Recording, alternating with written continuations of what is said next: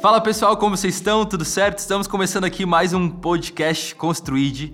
E como eu sempre falo, a gente sempre tem uma honra muito grande de anunciar as pessoas que estão com a gente dividindo esse quadro, porque de fato a gente só traz pessoas especiais. E hoje tem um cara que não é porque ele está aqui me ouvindo, mas esse cara ele me inspira de uma forma tremenda. Para mim é um dos ministérios mais lindos que eu já vi em toda a minha vida. E conhecer a família dele de perto esse ano, ter contato com eles, realmente fez todo o sentido do mundo e só provou, testificou no meu coração aquilo que eu já sentia. E eu queria que vocês recebessem esse cara com muita, com muita alegria aí onde você estiver ouvindo, eu não sei onde você tá, mas que você recebesse o Nick Billman, líder, presidente, fundador do Shores of Grace. Fala, mano, como é que você tá? Tudo bem? E aí, Bruno, como você está, mano? Tô muito bem, cara. Obrigado pelo convite, viu, mano? Muito bom te ver, mesmo à distância. é isso, mas eu fico feliz que toda essa tecnologia, todo esse aparato que a gente está aqui hoje pode aproximar a gente de alguma forma e mesmo longe a gente está conectado, né? Sim, 2020 é o ano do Zoom mesmo, né? O ano de podcast mesmo. É isso, velho. Não tem jeito. A gente tentou adiar o negócio, mas a pandemia chegou e, e graças a Deus pelo Zoom, né? É, amém. Graças a Deus por ele. Mano, é, eu acho que todo mundo que tá ouvindo, a maioria das pessoas que estão ouvindo conhecem já você, conhecem o teu trabalho, mas de qualquer forma, esse Zoom é para isso. Eu queria que a gente pudesse é, tratar um pouco da questão que vocês fazem, que vocês atuam. E antes da gente falar de qualquer coisa, mano, eu queria que você explicasse quem são vocês hoje. O que que o Nick, o Nick eu sei que ele representa toda uma estrutura gigantesca por trás dele, né? Então quem são? Sim. É, quem é essa galera? Quem é esse, essa estrutura hoje? Sim, então, é, nós estamos, eu e Rachel estamos aqui 10 anos agora no Brasil e fundamos Shores of Grace Ministries, o Ministério Shores of Grace e o nosso foco realmente é principalmente mulheres e crianças que são presos em ou tráfico humano, ou prostituição, ou abuso, algum, algum tipo de exploração, né? E nós temos aqui é, vários ministérios que eu acho que a gente vai falar um pouquinho é, durante essas essa entrevista juntos. Mas a gente tem duas casas de acolhimento, um para meninas de 0 a, a 18 anos e um outro para meninas que já fez 18 anos e não podem ficar mais na casa de acolhimento. E nós temos também é, um trabalho nas ruas com as mulheres que estão já em prostituição, que já estão é, aí nas esquinas, nos clubes e tudo mais. E também trabalhamos nas comunidades numa forma de prevenção, de tentar é, já trabalhar na restauração das famílias, já ajudar as crianças que, que estão talvez em risco para que elas nunca cheguem na avenida, principalmente, que elas nunca chegam mesmo nessa questão de prostituição é, ou mesmo promiscuidade, mas que elas vão realmente é, entender o valor que elas têm e que vão conseguir construir uma família boa por elas. Então a gente trabalha nessas três áreas da questão de prevenção, de resgate ou intervenção mesmo e daí restauração também é, que é o, o, processo mais, mais prolongado, né? Que tem mais tempo para realmente trabalhar na questão de restaurar as meninas que passaram por esse tipo de, de exploração. Perfeito. Hoje e a gente tem, é, desculpa, eu esqueci. Não, a gente tem, é, sim, eu acho que 55 missionários integrais aqui oh. em Recife. E temos um trabalho em Rio também e um trabalho também em Fortaleza e Filadélfia nos Estados Unidos. E aqui em Recife temos também, eu acho que 35 funcionários com carteira assinada que trabalham em nossos vários aspectos da, das ONGs aqui. Cara, que estrutura. É, nem me fala, cara. Eu acordo todos os dias sentindo essa estrutura aqui, essa estrutura aqui nos ombros. Eu imagino, eu imagino. E, e a sua família é você e quantos mais, mano? É, eu e Rachel nós temos quatro filhos e uh, a gente, o nosso quarto, ela nasceu aqui em Brasil, ela é curitibana. Uau. Então, então somos brasileiros já de coração. A gente ama tanto esse país. Incrível, cara, incrível. Bom, eu acho que a gente poderia tratar de muitas frentes aqui. Quando eu falo de Nick, então, eu estou falando de muitos trabalhos, né? Você hoje representa, então, uma estrutura realmente muito grande, que eu imagino o peso que você carrega por isso. E glória a Deus pelo teu sim, né, mano?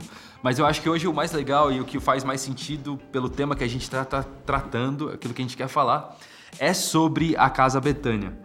E Sim. eu acho legal a gente reforçar aqui até nesse podcast que nós como Construíde estamos tendo a honra de poder de alguma forma cooperar com o projeto arquitetônico da, dessa reforma. Eu queria já te agradecer por isso, de você acreditar em nós e permitir com que a gente viva isso. Muito ah, especial quero... poder eu... fazer, poder falar, né, que a gente faz parte de alguma forma. É, mas é o que quero agradecer. Vocês são anjos para nós nesse projeto. Amém, amém, amém, mano. Obrigado. Cara, eu acho que pra gente poder começar um, falando um pouquinho sobre o Betânia. É, quando a gente fala sobre esse projeto, o que que envolve toda a Casa Betânia? O que que é isso? Sim, eu acho que hoje tem, tem uma grande confusão no Brasil em como realmente funciona resgate de crianças em alta complexidade, né? Que são crianças que ou estão já é, com seus direitos violados ou em, em grande risco disso acontecer, né? E o Brasil não tem mais orfanato, né? Isso é a palavra que todo mundo meio fala, órfãos e orfanato. Mas a verdade, Bruno, é que no Brasil, nos, nos casos de acolhimentos ou nos abrigos, como a maioria das pessoas conhecem, é, uns 80% das, das crianças nos abrigos têm família. Tem ou mãe ou tem pai, não são órfãos de verdade. Uhum mas estão com famílias completamente desestruturadas, estão com é, famílias que, que, que brigaram e a criança ficou no meio, sabe? E a, a, aconteceu um abuso, aconteceu uma violação dos seus direitos, enfim. Então, Betânia é, é um casa de acolhimento. É, a diferença de um orfanato é que a casa de acolhimento trabalha direto com uh, o Ministério Público, a Vara da Infância, o Conselho Tutelar e seu município no processo da criança. Ou seja, nós temos uma equipe técnica que trabalha junto com a equipe técnica da Vara da Infância e com o Conselho Tutelar para ver a possibilidade de reintegração entre 18 meses.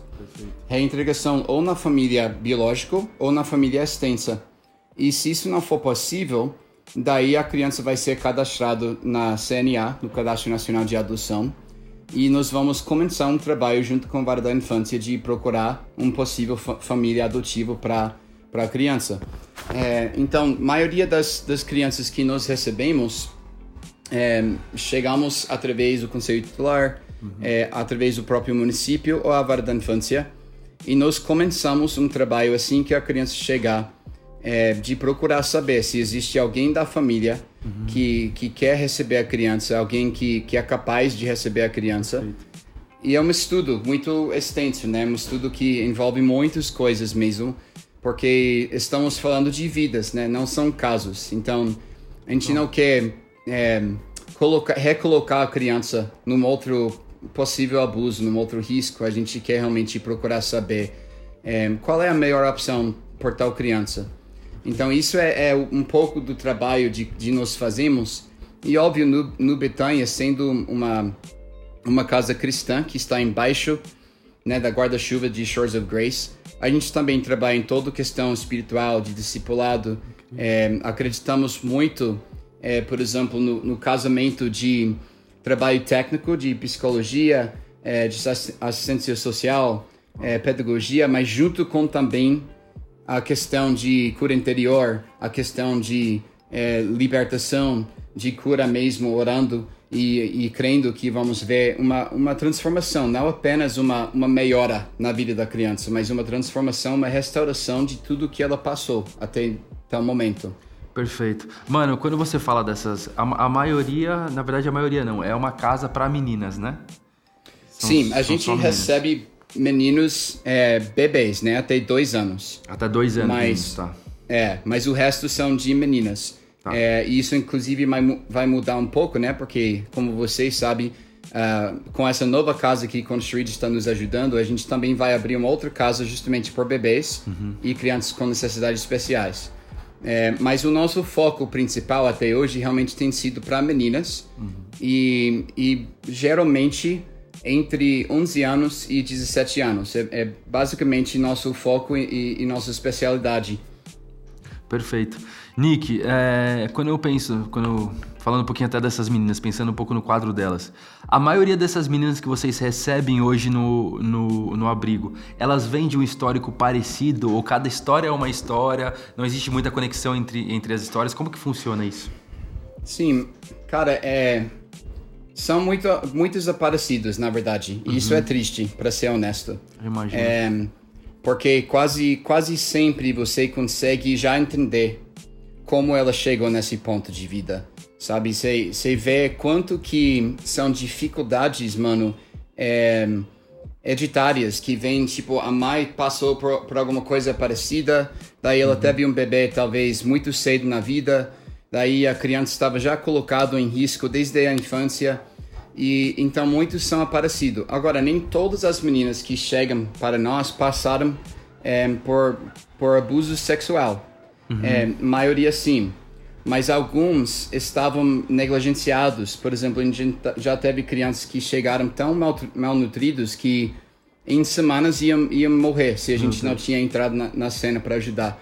Mas a maioria realmente, é, como nós trabalhamos com meninas, geralmente é alguma coisa relacionado com ou abuso sexual ou abuso físico uhum. é, que a criança está e muitas vezes muitas vezes é, está dentro da própria família sabe é, muitas vezes é, é, uma mãe que talvez tem vários filhos uhum. e, e também vários homens entendeu que um homem cada cada semana um novo homem que entra uhum. e, e, a gente pode imaginar quando você tem muitos homens circulando pela casa com e certeza. meninas lá que não estão sendo realmente é, protegidas, é, isso vai entrar em muitos é, possíveis abusos uhum. né, para essas crianças. Quando você, quando você fala sobre crianças que com histórico de abuso, geralmente é que idade que começa isso? Ou não tem idade hoje? Cara, não tem idade. É, a gente já teve bebês no Betânia que com meses já foram estuprados. A gente já tá teve. Suando, cara, que é, loucura. A gente já teve crianças de 5 ou 6 anos que já chegaram é, sem ter passado por essas coisas. Então, é, eu acho que muitas vezes, Bruno, o que pessoas imaginam é, é adolescentes, né? Uma menina 13, 14, 15 anos e ela talvez está sensual, daí entrou num abuso, uhum. mas não. Muitas vezes a sensualidade já é o resultado daquilo Dos que ela já viveu né? na infância. É. Cara, que triste. Que triste. E eu acho que onde você tá, Nick, eu acho que se a gente pudesse até falar de dados onde você está, a região que você está, ela, ela é, esses números são muito mais, muito mais brutos, né, do que aqui para a região do sul, né?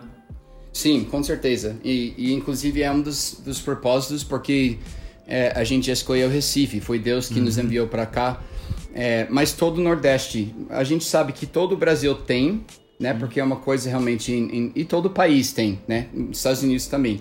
Mas no Nordeste realmente é muito mais forte e a, a gente vê com certeza a pobreza, né, a quantidade de, de comunidades carentes, é, a falta de um sistema é, de proteção dos direitos das crianças, é, ou um sistema que, que não funciona, sabe? Um sistema. Você vê aqui, a gente tem muitos conselheiros é, no conselho, conselheiro tutelar que são pessoas, gente boa, mas o conselheiro tutelar aqui basicamente é, é, quem vai responder numa emergência. Ou seja, já, já era, já aconteceu Exato. o abuso e a pessoa entrou.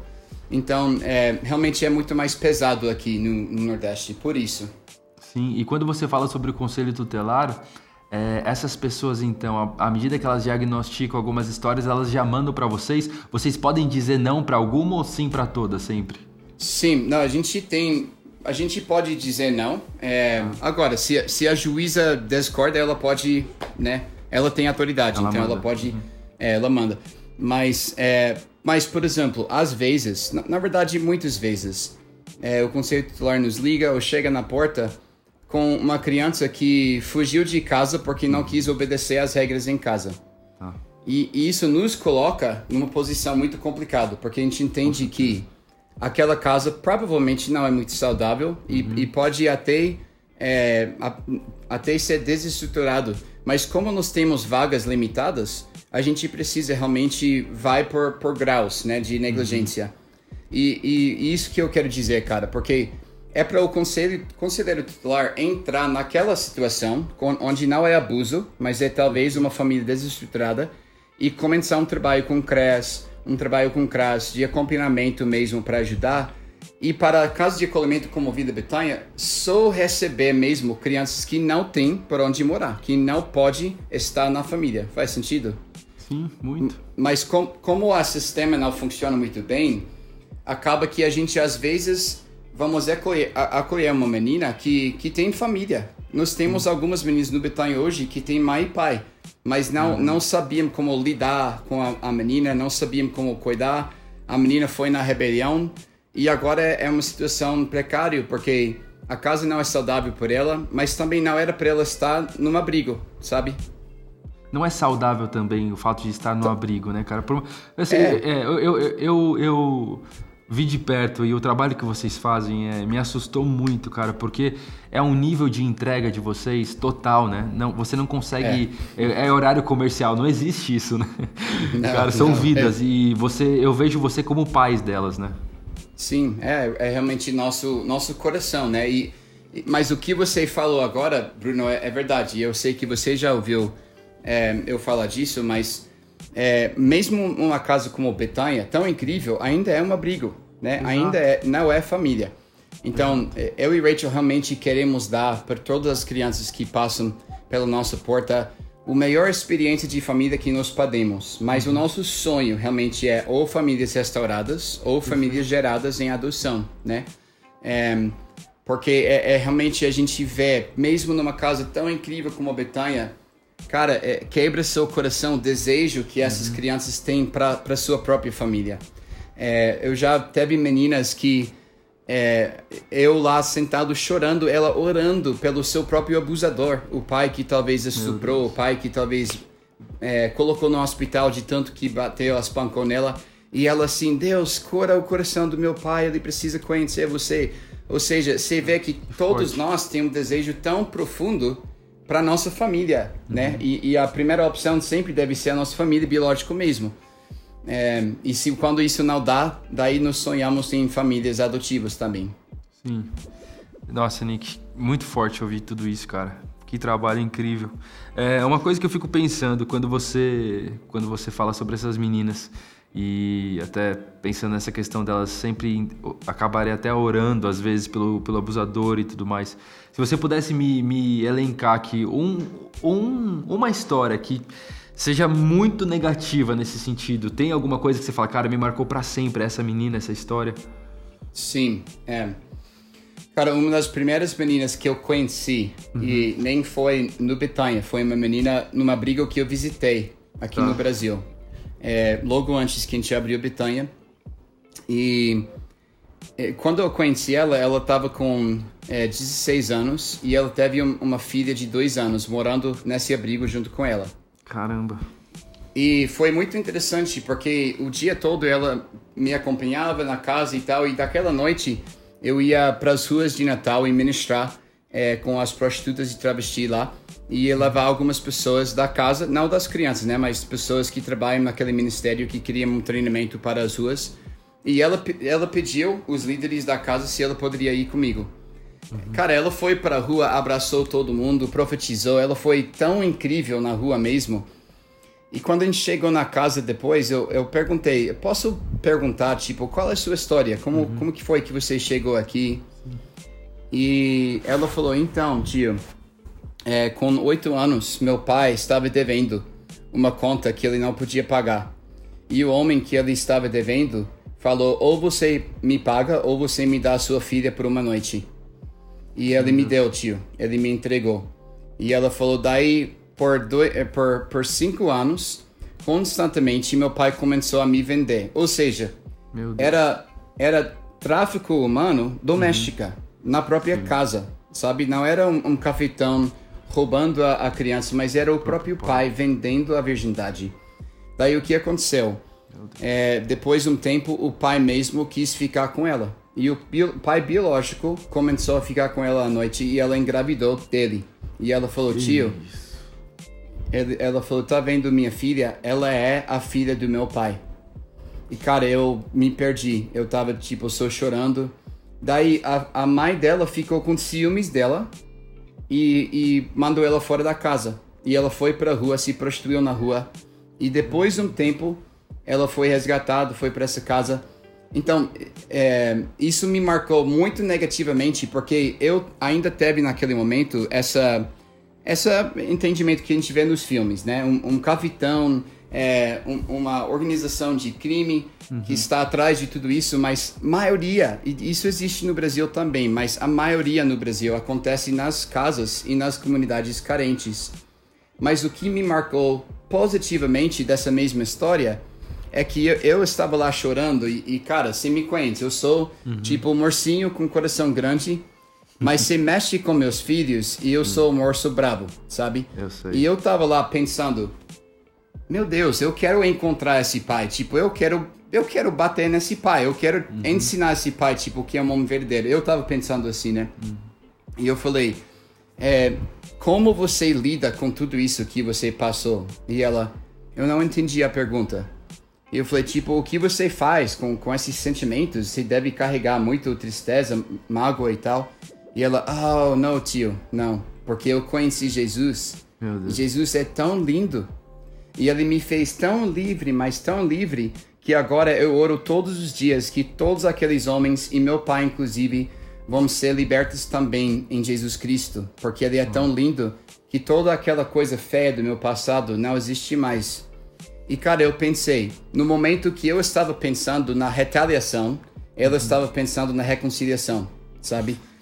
Então, você vê, tipo, nessa uma história, e a gente já viu muitas mais histórias parecidas, né? Porque essa história faz nove anos. Mas você vê o lado negativo e tão pesado e, e, e das trevas mesmo. Mas também você vê o quão lindo Jesus é que ele consegue não só superar, mas transformar as pessoas que estão envolvidas em tudo isso. Perfeito. Cara, que história.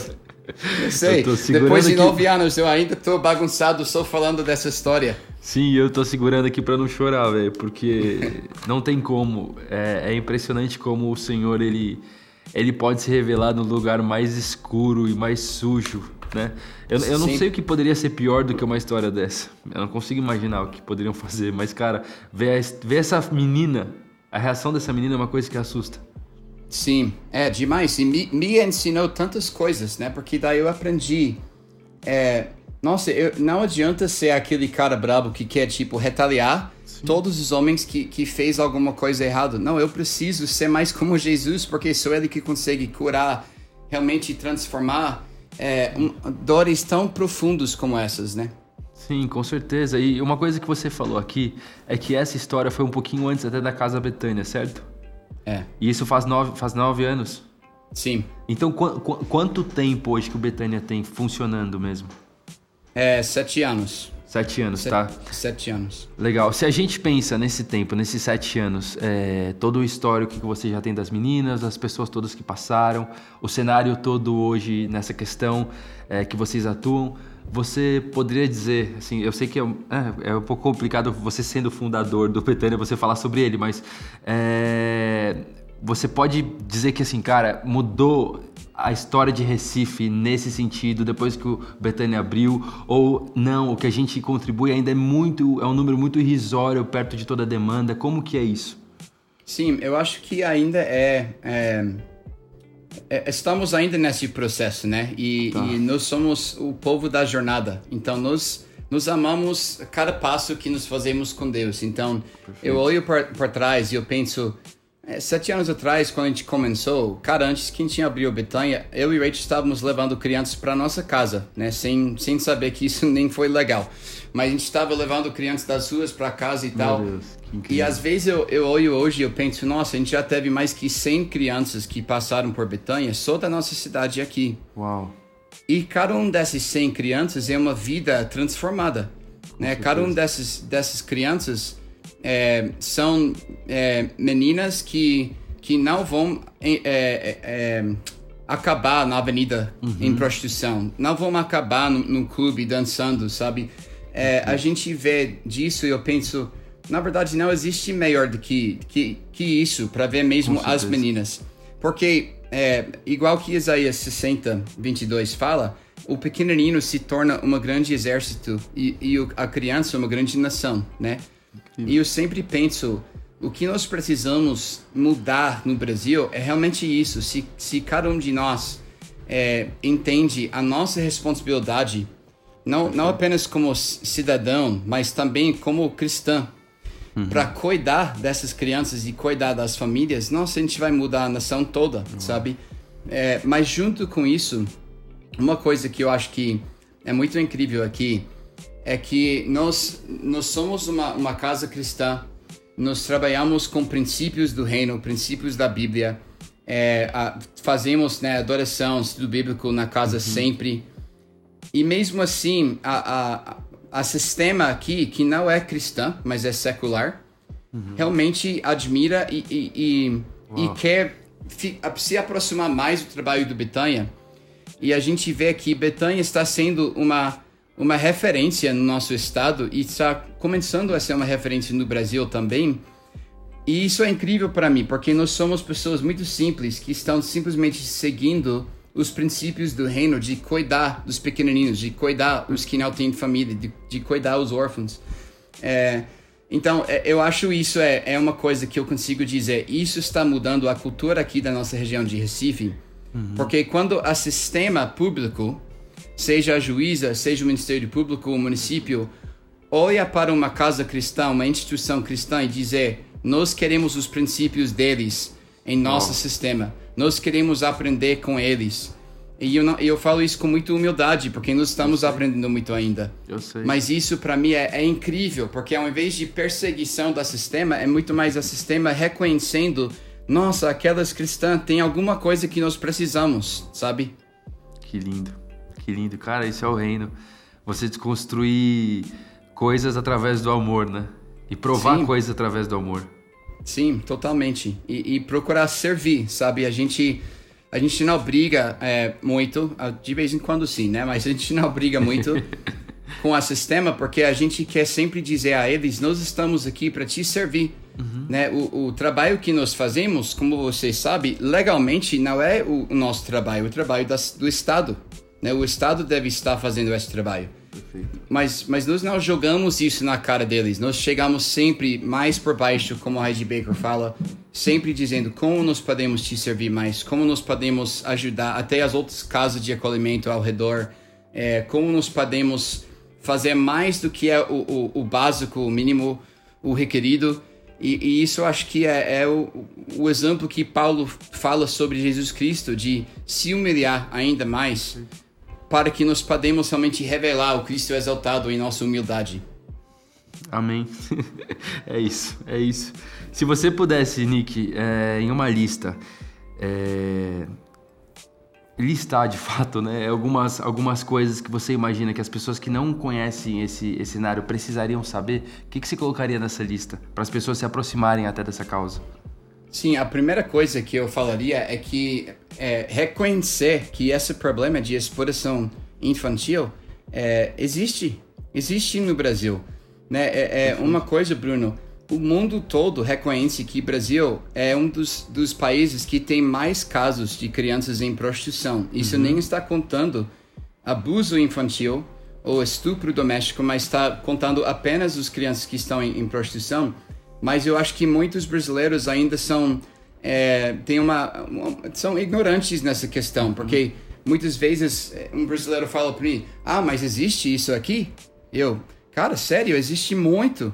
É, e não é só aqui no, no Nordeste, talvez é mais forte, mas uhum. existe em todos os lugares, né? Eu morei por um tempo em Curitiba e a gente encontrou crianças de 12, 13 anos nas avenidas principais de Curitiba Nossa. se prostituindo. Então, eu acho que a primeira coisa é, é, é reconhecer e aceitar. Nós temos um problema no nosso país que, que temos que resolver. E a igreja deve ser a solução para esse problema, né? Yes, mas yes. não adianta é, ignorar, não, não adianta dizer que, ah, mas lá em Tailândia é pior, ah, mas África tem... Não, a gente tem que olhar em nossos bairros, né? E isso é o segundo ponto é, as pessoas que estão escutando devem procurar saber o que existe no meu bairro, ou talvez na minha cidade, no caso, é, de, de casas de acolhimento. E uhum. como eu posso adotar uma casa de acolhimento? Como eu posso servir? Talvez eu possa fazer doação, talvez eu possa ir lá servir. Se você é músico, talvez você pode ir lá tocar para as crianças. Uhum. É, em muitas cidades, inclusive nosso, existem programas de apadrinhamento onde pessoas podem apadrinhar crianças e de Legal. vez em quando levar, por exemplo, tomar um sorvete, talvez fim de semana em casa. É, então, ver como você pode se envolver nisso. Uhum. E a terceira coisa é realmente procurar não apenas estatísticas, né? Porque nós, nós, nós vivemos numa, numa geração que ama estatística. E a gente uhum. ama botar nas redes sociais, pau, tal número. Exato. Mas, mas eu vivo face a face com essas crianças, então não é uma uhum. estatística para mim.